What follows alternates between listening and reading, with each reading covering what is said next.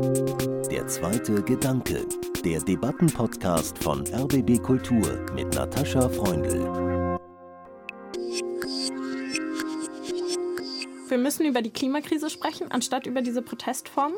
Und das hat nicht viel mit der letzten Generation zu tun, sondern das hat damit zu tun, wie unsere Gesellschaft und unsere Medien funktionieren. Wie sich PolitikerInnen auf diese Menschen stürzen, sie instrumentalisieren und teilweise für ihre eigenen Zwecke, man muss es so hart sagen, missbrauchen.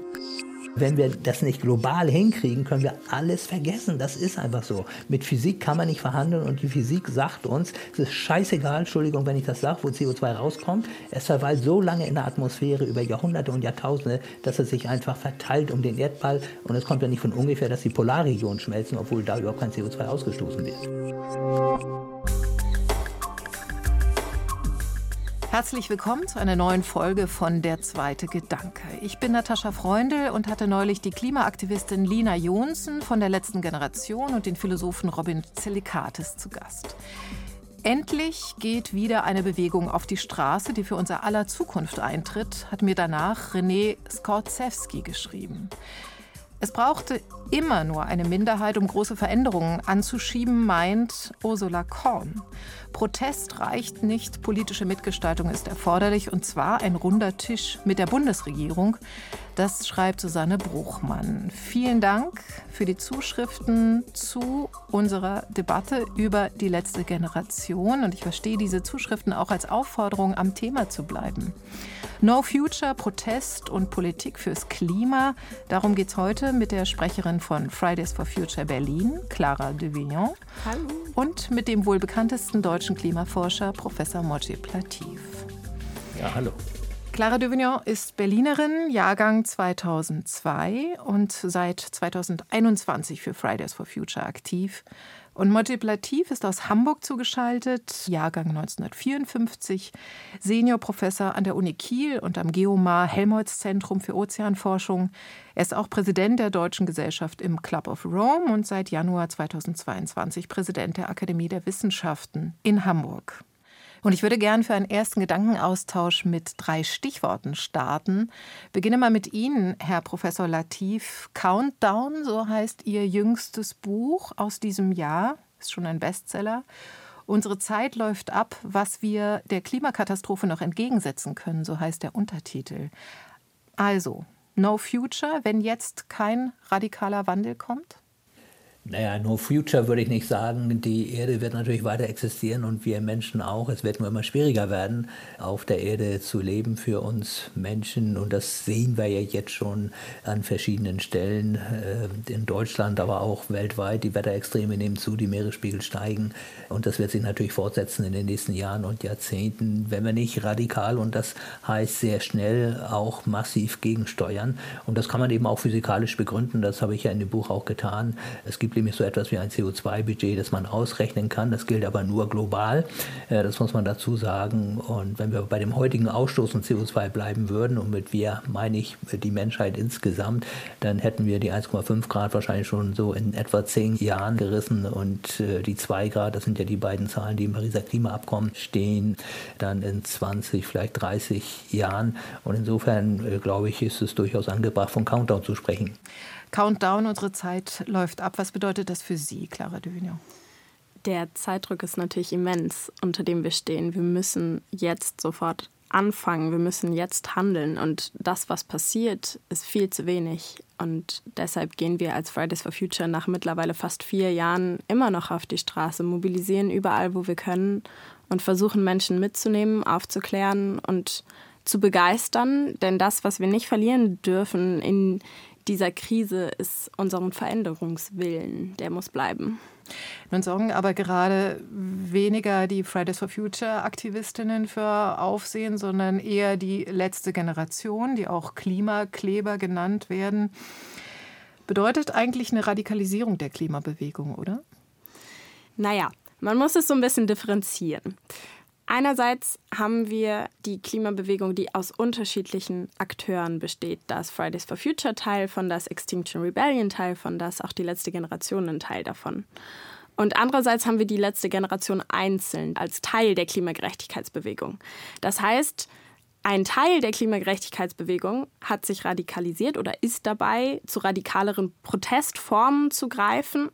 Und was wir bei Fridays for Future machen, ist zu versuchen, wirklich diesen Marathon im Kampf der Klimakrise, den durchzuhalten mit vielen Menschen auf der Straße. Wir hatten diesen September wieder 280.000 Menschen in Deutschland, die mit uns auf die Straße gegangen sind beim globalen Klimastreik.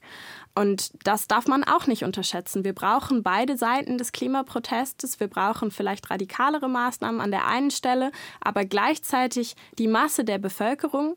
Und das ist so ein bisschen unser Job. Und darum kümmern wir uns seit vier Jahren. Und die Tatsache, dass wir immer noch so viele Menschen auf die Straße kriegen, die ist sehr aussagekräftig, wie dringlich das Problem ist. Also ein Plädoyer für die Vielfältigkeit der Klimagerechtigkeitsbewegung. Aber wie bewerten Sie die Radikalisierung von Teilen der Bewegung, Herr Professor Latif? Naja, ich sehe ja jetzt schon so ein bisschen an der Diskussion, dass man natürlich immer nur einen kleinen Teil diskutiert, nämlich die letzte Generation in diesem Fall und das alles in einen Topf geworfen wird, dass alles Klimabewegung ist. Und ich möchte ganz ehrlich sagen, ich gehöre nicht zur letzten Generation und ich möchte mich auch nicht irgendwie in einen Atemzug mit der letzten Generation genannt wissen. Ich trete auch auf Demonstrationen auf, ich trete auch bei Fridays for Future auf, auch im September war ich in Hamburg auf der Kundgebung, habe ein paar Worte gesagt, aber die Gefahr, und das haben wir ja auch gerade äh, gehört, die Gefahr ist einfach die Nichtdifferenzierung, dass alles in einen Topf geworfen wird und dass am Ende der Klimaschutz insgesamt auf der Strecke bleibt, weil sich immer mehr Menschen abwenden und sagen, ja, diese Leute, die sich für Klimaschutz einsetzen, die kann man ja nicht ernst nehmen und das sind doch nur Rabauken, ja, und deswegen muss ich ganz ehrlich sagen, ich habe null Verständnis für solche Aktivitäten wie das Klimakleben, wenn man das so nennen will, oder das Blockieren von Straßen oder was auch immer. Das geht nicht und in einem demokratischen Rechtsstaat geht es ohnehin nicht. Niemand steht über dem Gesetz. Und das war natürlich überhaupt nicht mein Ansinnen, Sie in irgendeiner Weise mit der letzten Generation in einen Topf zu werfen. Ich hoffe, Sie haben das nicht so verstanden. Nein, aber es kann eben so rüberkommen. Das ist ja die große Gefahr. Und da muss man eben höllisch aufpassen. Und deswegen finde ich ehrlich gesagt auch die Berichterstattung darüber völlig überproportioniert. Wir sollten viel mehr über Klimaschutz diskutieren. Wie können wir wirklich die Wende schaffen? Welche Möglichkeiten haben wir? Und das wird überhaupt nicht mehr diskutiert. Und das ärgert mich maßlos. Es wird nur noch über die letzte Generation diskutiert und ob man nun kleben darf oder nicht. Hm. Aber dann versuchen wir mal in eine konstruktive Debatte zur Klimakrise zu kommen. Wie kommen wir vom Wissen zum Handeln? Das ist ja wahrscheinlich die wichtigste Frage in Ihrem Buch, Herr Latif. Vielleicht geben Sie uns einen ersten Denkanstoß dazu. Ja, ein Punkt ist mir wichtig, der hat jetzt nicht direkt mit der Frage zu tun, aber ich glaube, ist wichtig, um das Ganze überhaupt einzuordnen. Die Menschheit steht ja vor einer völlig neuen Herausforderung und zwar in dem Sinne, dass alle Länder gemeinsam handeln müssen. Das heißt also, national wird man das Klima nicht schützen können und deswegen müssen wir am Ende des Tages auch wirklich alle Länder bekommen. Das müssen wir immer im Kopf behalten. Also nur zur Veranschaulichung, ein Land wie China hat fast ein Drittel Anteil an dem weltweiten CO2-Ausstoß. Ja, wenn die Chinesen nicht ihren Ausstoß reduzieren und die sind überhaupt nicht bereit dazu, sondern wollen ihren Höhepunkt erst 2030 erreichen, dann werden wir die Pariser Klimaziele nicht einhalten. Das wollte ich nur vorweg sagen. Ja? Mhm. Aber es braucht natürlich Vorreiter. Ja? Und äh, ich denke, Deutschland sollte ein Vorreiter sein. Übrigens nicht nur sozusagen, um mit gutem Beispiel voranzugehen, sondern weil es auch eine historische Verantwortung gibt. Ja? Denn äh, das CO2, was unsere Eltern, unsere Großeltern ausgestoßen haben, ist alles noch da oben. Und insofern, wenn man fragt, wer die globale Erwärmung verursacht, dann waren es jetzt nicht die Entwicklungsländer, sondern waren es in erster Linie die Industrienationen. Deswegen haben wir die verdammte Pflicht, auch voranzugehen. Und das können wir natürlich machen über die erneuerbaren Energien. Äh, da hatten wir einen guten Start, aber in den letzten Jahren ist halt überhaupt nichts mehr passiert und wir fallen jetzt so langsam zurück. Und jetzt müssen wir wieder da eine Dynamik reinkriegen äh, bei der Energiewende, beim Ausbau der Netze und vor allen Dingen natürlich auch, und das wird dann auch immer vergessen beim Energiesparen, weil wir verschwenden Energie ohne Ende und das würde niemand wehtun, ganz im Gegenteil, wenn wir Energie einsparen würden. Wie kommen wir denn in eine neue Aktivität, äh, Clara de Vignon? Wie kommen wir von den Protesten in ihrer vielfältigen Art zu einer wirksamen und auch realistischen Politik? Genau das ist das, was wir seit vier Jahren versuchen, was wir probieren die ganze Zeit anzugehen und das hat auch in vielen Teilen schon einiges bewirkt. Wir haben ganze Diskurse verschoben, wir haben es hinbekommen, dass ein Großteil der Gesellschaft sich mit dem Wort Klimaschutz identifizieren kann, sagt, ja, das ist was Wichtiges, das brauchen wir. Was man nicht vergessen darf, Fridays for Future hat unter anderem dafür gesorgt, dass alle demokratischen Parteien sich letztes Jahr für das 1,5 Grad Ziel bekannt haben vor den Bundestagswahlen im Wahlprogramm. Das sind alles so Erfolge, die sind irgendwie im ersten Blick vielleicht ein bisschen kleinschrittig, aber trotzdem, wenn man sich anguckt, wie langwierig dieses System ist häufig und wie bürokratisch, dann sind das Dinge, die wir erreicht haben und die man auch anerkennen muss. Das Wichtige ist, wir dürfen uns nicht von dieser Trägheit aufhalten lassen. Wir müssen das aufbrechen und jetzt direkt konkret zum Handeln kommen. Und genau das versuchen wir die ganze Zeit mit Menschen im Gespräch, mit PolitikerInnen im Gespräch, mit unseren Protesten auf der Straße, mit Bildungsprogrammen in Schulen. Wir haben ganz, ganz viele Optionen, wie wir das versuchen anzugehen. Ich glaube, das Wichtigste ist, dass wirklich alle an einem Strang ziehen. Und das ist irgendwo auch die Aufgabe der Klimabewegung, die Menschen da dabei zu behalten und mitzunehmen. Und genau das versuchen wir. Ich will trotzdem noch mal zurückkommen zu dem Begriff Countdown und zu einem Argument, das besonders die letzte Generation verwendet, einen gewissen Alarmismus, den Sie, Herr Latif, ja jetzt auch einerseits noch mal bestätigt haben, nämlich die Rede davon, dass die Zeit abläuft, die letzte Generation spricht davon, in zwei, drei Jahren haben wir einen Kipppunkt erreicht, der wirklich das Leben auf der Erde zur Hölle macht. Ist es eigentlich wissenschaftlich fundiert? Das frage ich mich dann immer. Da können Sie uns aufklären, Herr Latif. Ja, genau, kann ich gerne machen. Also Countdown bezieht sich bei mir auf die Pariser Klimaziele.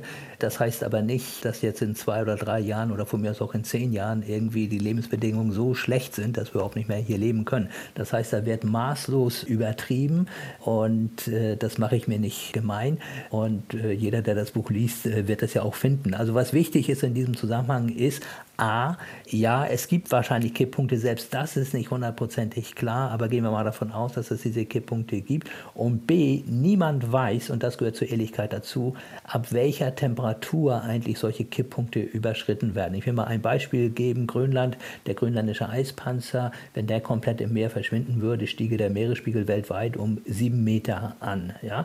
Und es kann sein, dass es so einen Kipppunkt gibt, das heißt bei einer bestimmten Erwärmung, dass wir es dann nicht mehr stoppen können und dass dann, wenn dieser Kipppunkt überschritten ist, selbst dann, wenn wir keine Treibhausgase mehr ausstoßen, das nicht mehr zu stoppen ist. Ja? Das heißt, über die Jahrhunderte, über die Jahrtausende tatsächlich der Meeresspiegel dann um sieben Meter steigt. Die Westantarktis könnte sich ähnlich verhalten. Aber nochmal, keiner weiß es wirklich. Mhm. Und, und ich vergleiche es immer so, als wenn wir im dichten Nebel mit Höchstgeschwindigkeit fahren mit dem Auto und nicht wissen, ob da gleich ein Stauende kommt oder nicht. Na, so ist es. Und ich meine, das ist doch verrückt. In unserem persönlichen Leben versuchen wir noch jedes noch so kleine Risiko zu vermeiden wenn wir die Straße gehen und nach links und rechts gucken und die Chancen sind 50-50, dass wir von einem Auto erfasst werden, dann gehen wir doch nicht über die Straße. Oder stellen Sie sich mal vor, äh, Sie wollen irgendwo hinfliegen und am Ende der Gangway steht ein Schild, Achtung, dieses Flugzeug stürzt mit einer Wahrscheinlichkeit von 10% ab. Niemand würde da reingehen. Ja? Und, und das ist so, so völlig widersinnig, wie wir uns verhalten. Wir wissen, dass wir die Lebensgrundlagen drastisch verschlechtern können,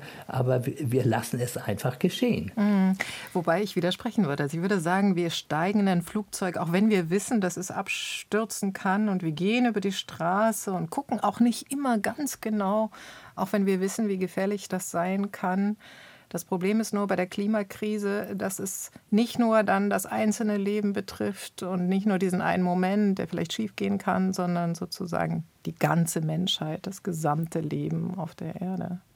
Ja, das Problem ist natürlich irgendwo auch die Abstraktheit des Problems. Ne? Das ist ja so ein bisschen das, was Sie ansprechen, äh, wenn man es rein an den Zahlen festmacht. Ja? Wenn wir zum Beispiel den CO2-Gehalt der Luft nehmen, der war so hoch äh, wie seit mindestens drei Millionen Jahren nicht. Wenn man sich solche Kurven anguckt, ne? die letzten äh, Jahrhunderttausende, dann sieht man einfach, ja, der CO2-Gehalt hat immer so ein bisschen geschwankt, auch im Rhythmus der Eiszeiten und Warmzeiten. Aber seit Beginn der Industrialisierung ist er durch die Decke gegangen. Ja? Und eigentlich müssten ja die Alarmglocken schrillen, aber sie schrillen nicht, weil wir merken, merken es einfach nicht. Unsere fünf Sinne sind nicht geeignet, um das irgendwie wahrzunehmen, weil wir können es auch nicht sehen. Wenn sich der Himmel hässlich bräunlich einfärben würde, wenn er stinken würde, dann würden wir sofort handeln. Aber genau das passiert eben nicht.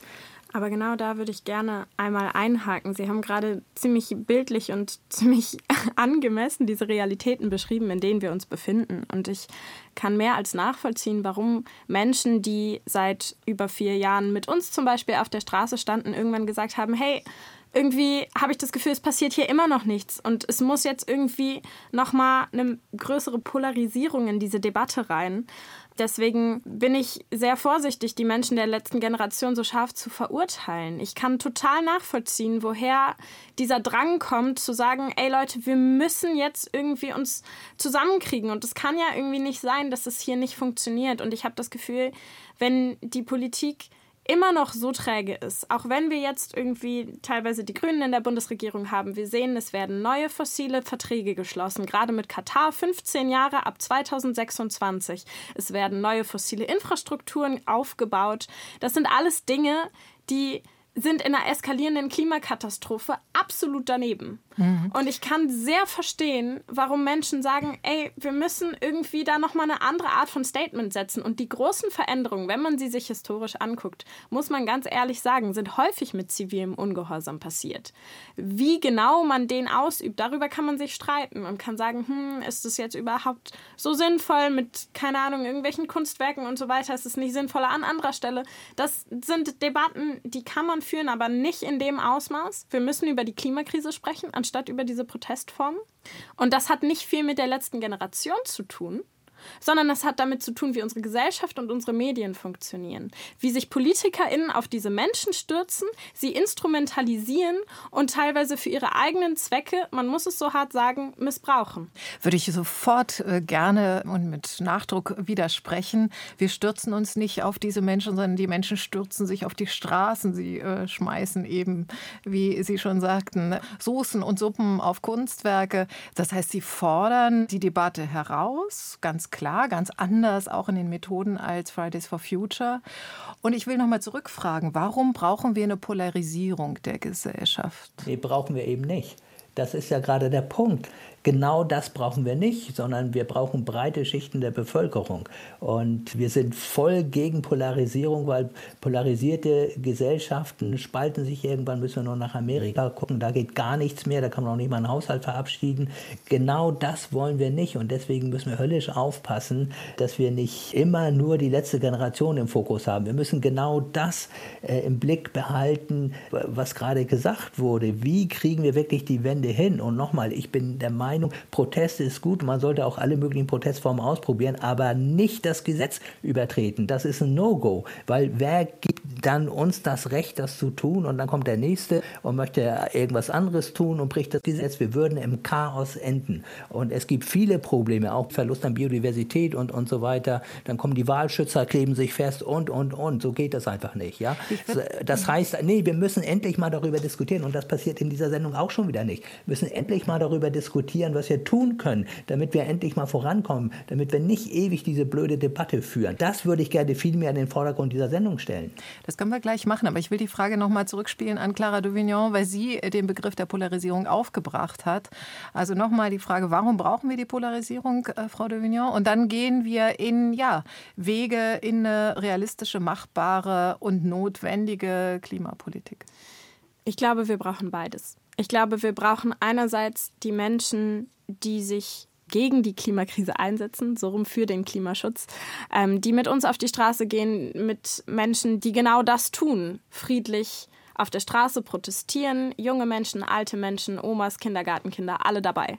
Gleichzeitig ist diese Krise eine der fundamentalsten Menschheitskrisen überhaupt. Das heißt, ich bin sicher, ich bin der festen Überzeugung, dass wir eben dieses große Spektrum an Akteuren brauchen, an Leuten, die auch mal kneifen, wo es weh tut. Weil genau das ist halt nicht so einfach wegzudrücken, wie wenn wir viele Menschen, viele Tausende, viele Hunderttausende, auch Millionen Menschen auf die Straße holen. Das verschiebt Prozesse und es verschiebt Diskurse, aber ich kann verstehen, warum Menschen sagen, es geht zu langsam und wir müssen jetzt irgendwie an einer anderen Stelle nochmal pieksen. Und ich, ich glaube, wir, wir, brauchen, wir brauchen beides.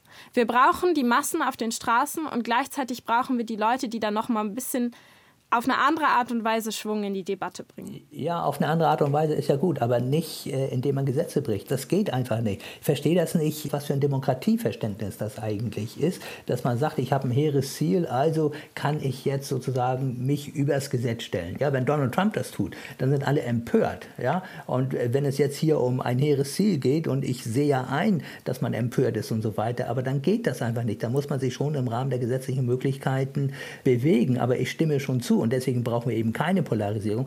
Wir brauchen alle Gruppen. Ja, wir brauchen Jung, wir brauchen Alt, wir brauchen die Omas und die Opas und alle möglichen. Und ich fand es auch toll im September, als ich bei Fridays for Future war, als dann auch die Kindergartenkinder kamen und, und so weiter, war schon alles äh, sehr bewegend. Aber nochmal, so kommen wir doch gar nicht voran. Wir müssen doch nochmal, deswegen habe ich es am Anfang gesagt, sehen, äh, wo sind denn überhaupt die Hebel? Ja, ich meine, demonstrieren hm. ist eine Geschichte, aber wir sehen doch, dass es bis jetzt nichts gebracht hat. Wir müssen noch überlegen, wie kriegen wir den Klimaschutz? Ja, wir wollen doch nicht nur Aufmerksamkeit, sondern wir wollen doch Aufmerksamkeit der Sache wegen, damit die Treibhausgasemissionen schneller sinken bei uns in Deutschland, als sie bisher gesunken sind. Und damit sie weltweit überhaupt sinken, weltweit steigen sie noch, müssen wir einfach verstehen. Und ich meine, ich hasse es zwar zu sagen in diesem Zusammenhang, aber selbst wenn Deutschland kein CO2 ausstoßen würde, hätten wir das Klima nicht gerettet. Ja, es ist lächerlich. Ich habe von der historischen Verantwortung Verantwortung gesprochen, von der Vorbildfunktion. All das ist wichtig und deswegen muss Deutschland etwas tun. Deswegen muss Deutschland vorangehen. Ja? Aber wir müssen doch mal die globale Perspektive betrachten und überlegen, wo sind die globalen Hebel. Und das geht eben nur über internationale Kooperation. Und was wir gerade sehen, ist ja tatsächlich, dass nationale Interessen immer mehr überwiegen und dass gerade das, was wir brauchen auf der internationalen Ebene, irgendwie auf der Strecke bleibt. Und deswegen kommt bei den Klimakonferenzen eigentlich auch so gut wie nie was raus, was man eben sehen sehen kann daran, dass die Emissionen, also die weltweiten, immer noch steigen. Und das, was mir wichtig ist, an der Stelle nochmal zu betonen, die Klimabewegung hat einen großen Fokus auf die Demokratie, baut darauf, dass die Demokratie funktioniert. Und das, was in der eskalierenden Klimakrise passiert, ist, dass die Krisen, die wir bereits haben, sich immer weiter verstärken. Ich spreche von Wirtschaftskrisen, ich spreche von Ungerechtigkeiten innerhalb Deutschlands, aber auch global. Ich spreche von weiteren sozialen Spaltungen und so weiter. Das sind Dinge, die schreiten alle weiter voran. Und ziviler Ungehorsam hat immer zur Protestkultur gehört wenn man sich anguckt, wie AKWs blockiert wurden, Zugänge zu AKWs und so weiter, das sind alles Dinge, die waren immer normal und sie werden auch immer dazugehören. Und ich finde es ganz, ganz schwierig, dass Klimaaktivisten auf diese Art und Weise so kriminalisiert werden, weil ja, man kann es schwierig finden, aber das, was nicht vergessen werden darf in dem Kontext, ist, sie stehen zumindest aus meiner Perspektive, wenn ich das so beurteilen kann, mit den Füßen auf den Grundsätzen der Demokratie. Sie brechen Gesetze bewusst, um aufmerksam zu machen, um zu polarisieren. Aber sie tun das mit der Begründung, dass wir sonst wahrscheinlich sehr bald nicht mehr in Welten leben, in denen Demokratien, so wie wir sie jetzt kennen, denkbar, möglich und machbar sind. Und das sind Realitäten, die sind hart und die sind ziemlich blöd anzuerkennen und es tut richtig doll weh. Aber solange auch die letzte Generation sagt, wir wollen, dass diese Demokratie funktioniert und deshalb kneifen wir an der einen oder anderen Stelle sehr bewusst. Mhm. Solange stehen wir als Klimabewegung in einer Reihe. Ich kann an der Stelle nur noch äh, hinzufügen, dass äh, die Kommentare zu der Sendung mit äh, Lina Jonsen von der letzten Generation und mit Robin Selikatis, dem Philosophen, für mich selber überraschend positiv waren, positiv im Sinne von unterstützend äh, für die Aktion der letzten Generation. Der eine Hörer schrieb, der Spruch, ich bin dafür, dass wir dagegen sind, der begleitet ihn schon sein ganzes Leben. Eine andere Hörerin, die fühlte sich an ihre trotzkistische Jugend erinnert. Eine andere wünscht sich nicht nur einen runden Tisch, sondern auch Ausrufung eines Notstandes in Deutschland, um eine radikale neue Politik umzusetzen geht auch schon an die Grenze äh, der Demokratie. Aber nochmal zurück, nehmen wir mal die Aufforderung von Motivativ auf und äh, gehen wir mal in den konstruktiven Teil. Was kann, was muss jetzt sowohl auf der globalen als auch auf der nationalen Ebene getan werden, wirtschaftlich, politisch. Und Herr Latif hatte ja äh, die Klimakonferenz in Ägypten angesprochen. Wie haben Sie das denn beobachtet? Ich weiß nicht, ob Sie vor Ort waren. Ich war nicht vor Ort. Ich finde es auch ziemlich sinnlos, dahin zu fahren. Ich meine, das sind bis zu 40.000 Leute und am Ende äh, kommt immer nur der Minimalkonsens raus, weil die Interessen sind eben so unterschiedlich. Ein Land wie Saudi-Arabien hat natürlich überhaupt kein Interesse daran, äh, sein Öl nicht mehr zu verkaufen und eigentlich müsste das Öl ja in der Erde bleiben, wenn wir wirklich das Pariser Klimaabkommen ernst nehmen. Das heißt also, diese Konferenzen sind zum Scheitern verurteilt und ich kann immer wieder nur sagen, die Zahlen belegen das ja auch. Also seit 1990 ist der weltweite CO2-Ausstoß um 60 Prozent gestiegen. Das muss man sich mal vorstellen. Also seit das Thema auf oberster Stelle in der weltpolitischen Agenda steht, passiert genau das Gegenteil von dem, was eigentlich passieren müsste. Deswegen glaube ich nicht an diese Konferenz. Das war übrigens die 27. Weltklimakonferenz und deswegen fordere ich ja schon lange, dass die, die wirklich was tun wollen, die sollen vorangehen. Ich nenne es eine Allianz der Willigen und äh, ich finde, sowas funktioniert funktioniert auch, zumindest im Kleinen. Wir sehen es ja bei der EU. Natürlich hat die EU Schwachpunkte und es könnte alles viel besser passieren, aber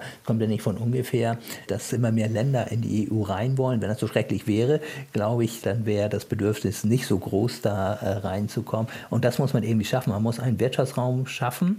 Jetzt nicht nur mit Europa. Natürlich sollte Europa dabei sein, Deutschland an vorderster Stelle, Skandinavien, äh, Nordamerika, äh, vielleicht auch jetzt Australien nach dem Regierungs Wechsel und dann sollte man eben wirklich vorangehen und die Dinge tun, die notwendig sind. Ja, also das heißt natürlich ganz schneller Ausbau der erneuerbaren Energien, was ja auch vielen Ländern eine wirtschaftliche Perspektive bieten würde. Und in, in dieser Allianz der Willigen sollte natürlich auch so ein Land wie äh, ja China wäre natürlich toll, aber wird wahrscheinlich nicht mitmachen. Erstmal, ich meine Indien dabei sein, weil Indien hat einen Pro-Kopf-Ausstoß noch von zwei Tonnen CO2 pro Jahr, wir in Deutschland neun und in Amerika sind 16 ungefähr. Das heißt also, wenn China jetzt auf unseren Pro-Kopf-Ausstoß Ausstoß kommt, dann können wir so und so alles äh, vergessen. Das heißt, die müssen sozusagen dieses Leapfrogging machen. Das heißt, wir müssen diesen Sprung machen, eine industrielle Phase sozusagen überspringen. Das heißt, äh, sie müssten sofort sozusagen in die erneuerbaren Energien gehen und nicht über die fossilen Energien sich entwickeln. Und dass das Ganze funktioniert, kann man ja im Kleinen sehen.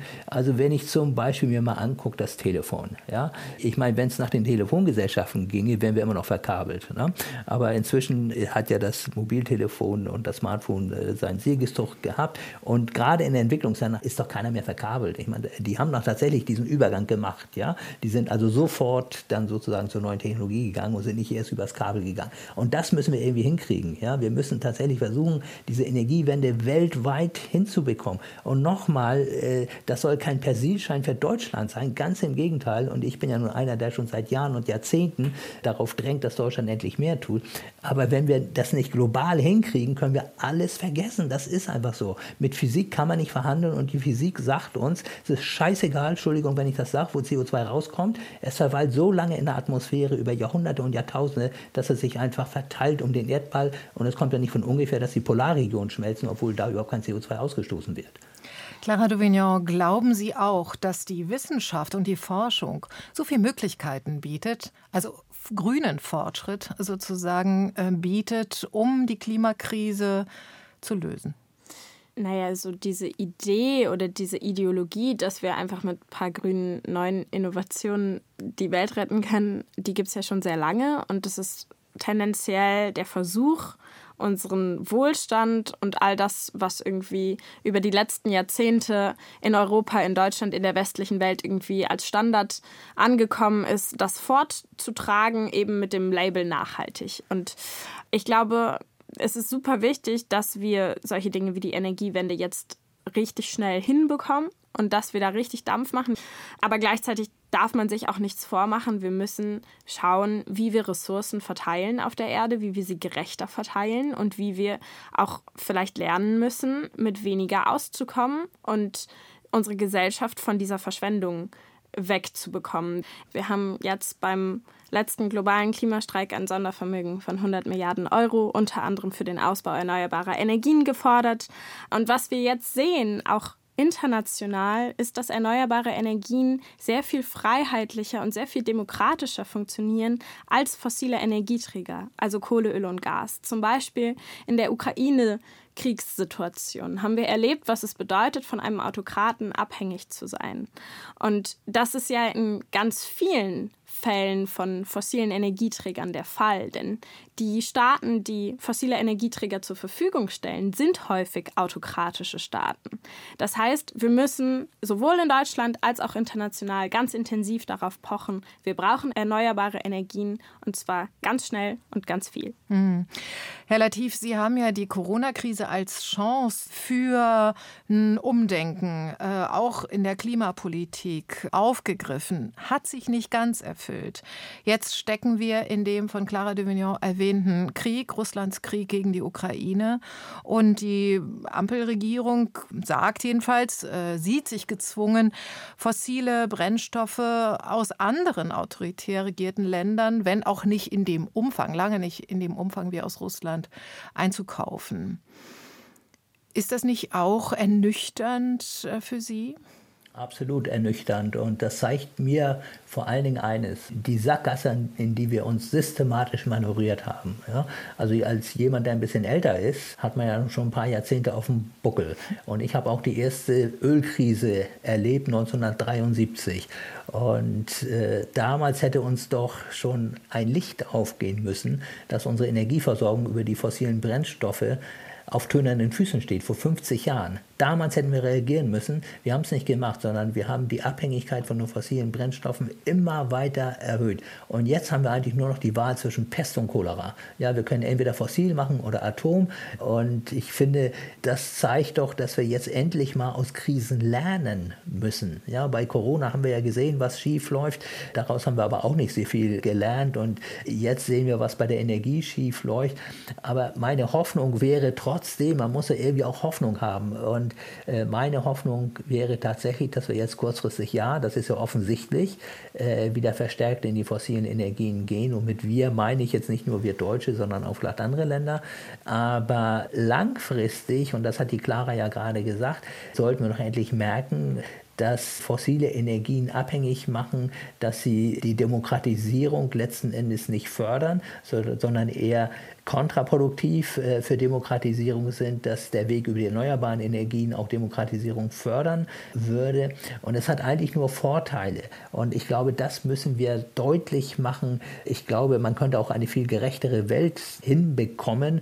Nehmen wir nur Europa. Ja, es gibt die Südländer, die Nordländer äh, und irgendwie gibt es immer den Kampf zwischen Reich und Arm. Und äh, ich meine, über die erneuerbaren Energien könnte man das doch wunderbar ausgleichen irgendwie.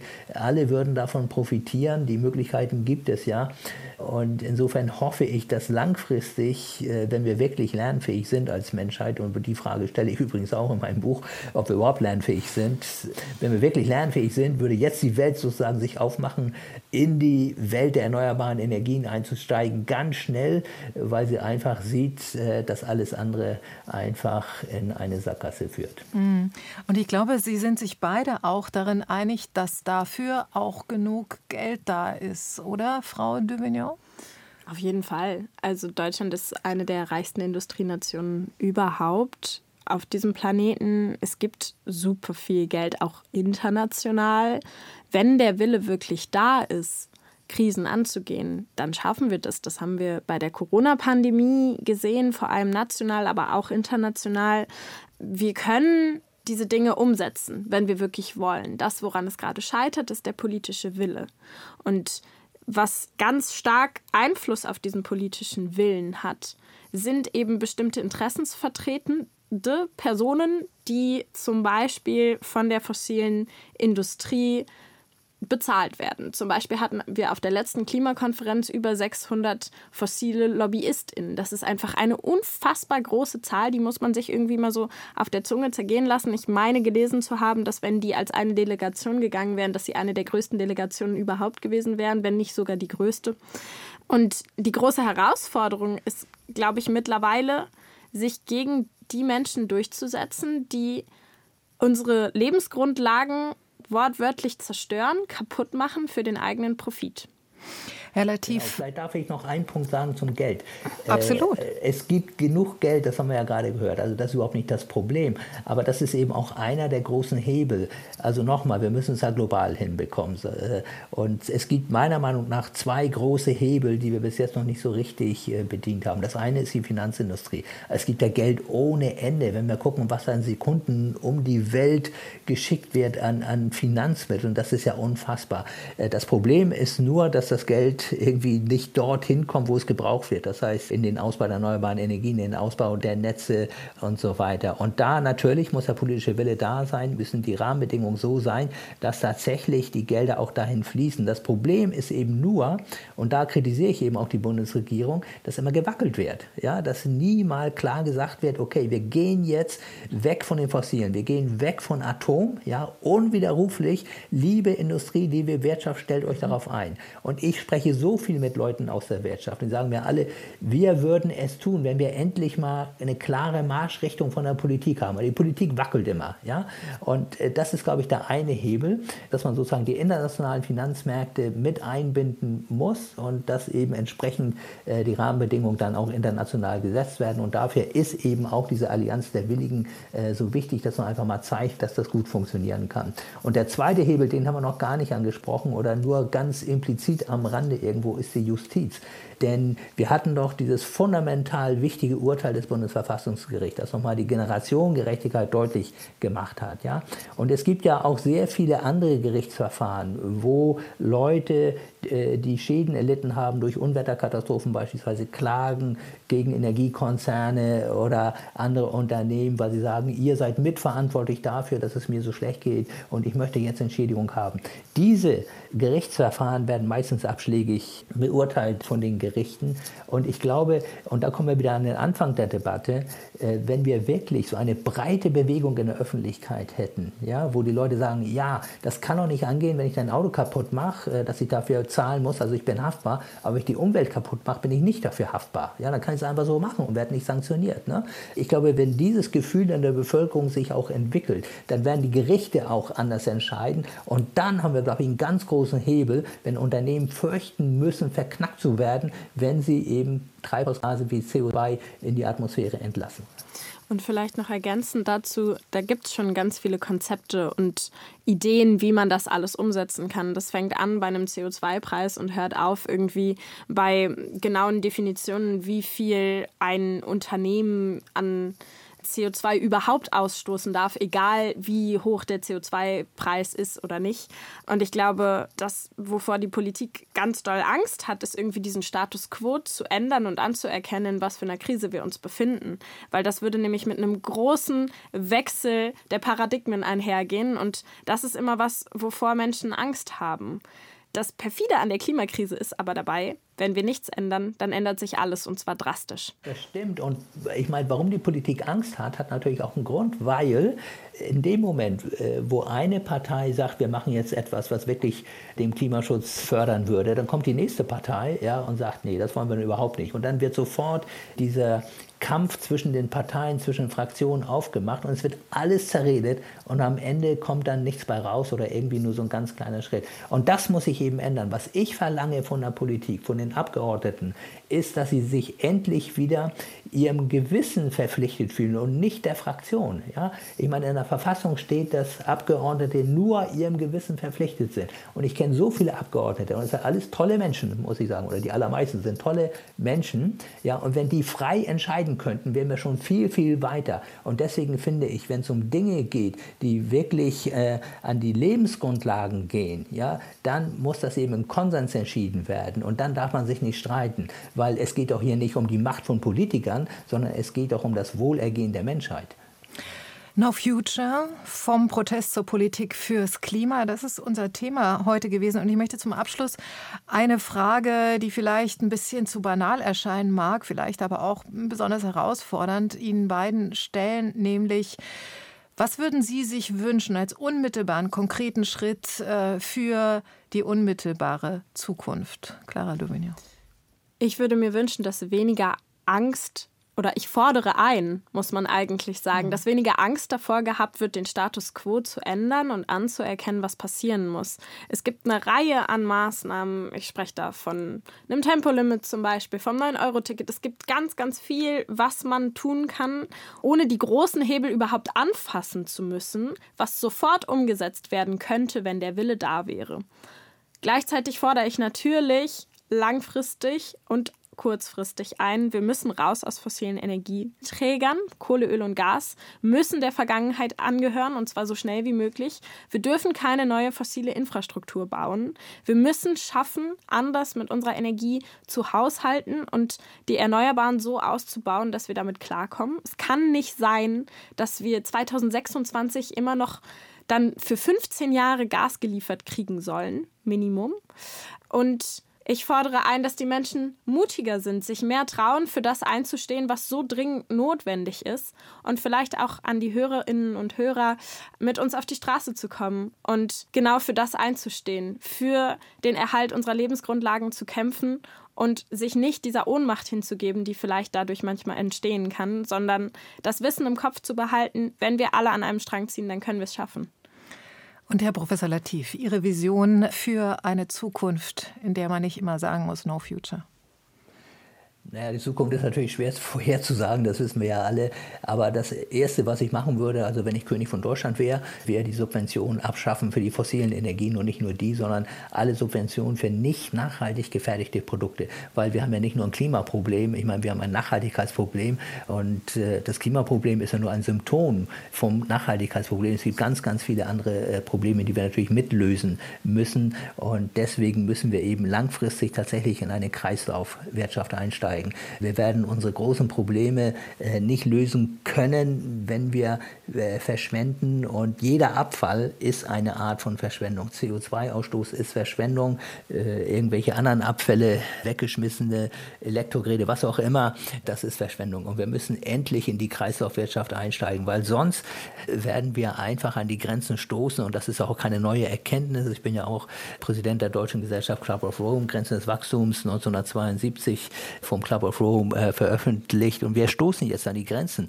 Und ich glaube, wir müssen von Grund auf neu denken und das Klimaproblem werden wir nicht in Isolation lösen, sondern natürlich nur, wenn wir insgesamt nachhaltig werden und insgesamt nicht mehr von diesem Planeten nehmen, als wie er uns zur Verfügung stellen kann. Im Moment verbrauchen wir fast zwei Erden als Menschheit, die haben wir nicht. Wir haben nur die eine und deswegen müssen wir eben drastisch runter mit dem Ressourcenverbrauch und eben einsteigen in die Kreislaufwirtschaft. Vielen herzlichen Dank für die intensive Debatte. Herr Latif in Hamburg, Dankeschön. Sehr gerne. Und vielen Dank, Clara de Vignon, hier in Berlin. Danke Ihnen. Reden wir mehr über Möglichkeiten, die Erderwärmung auf ein erträgliches Maß zu reduzieren, über realistische Wege, von fossiler auf erneuerbare Energie umzusteigen. Reden wir mehr über Gerechtigkeit in der Klimakrise, so dass es immer mehr Menschen überzeugt. Das ist mein zweiter Gedanke in der Debatte mit der Klimaaktivistin Clara Devignon und dem Klimaforscher Mojib Latif. Vom Wissen zum Handeln, vom Protest zur Politik kommen wir nur über konkrete Ideen, die es ja gibt und gar nicht so schwer umzusetzen sind. Ich bin Natascha Freundl. Schreiben Sie mir Ihre Kommentare, Anregungen, Fragen an der zweite Gedanke at rbbkultur.de. Danke fürs Zuhören und Weiterdenken.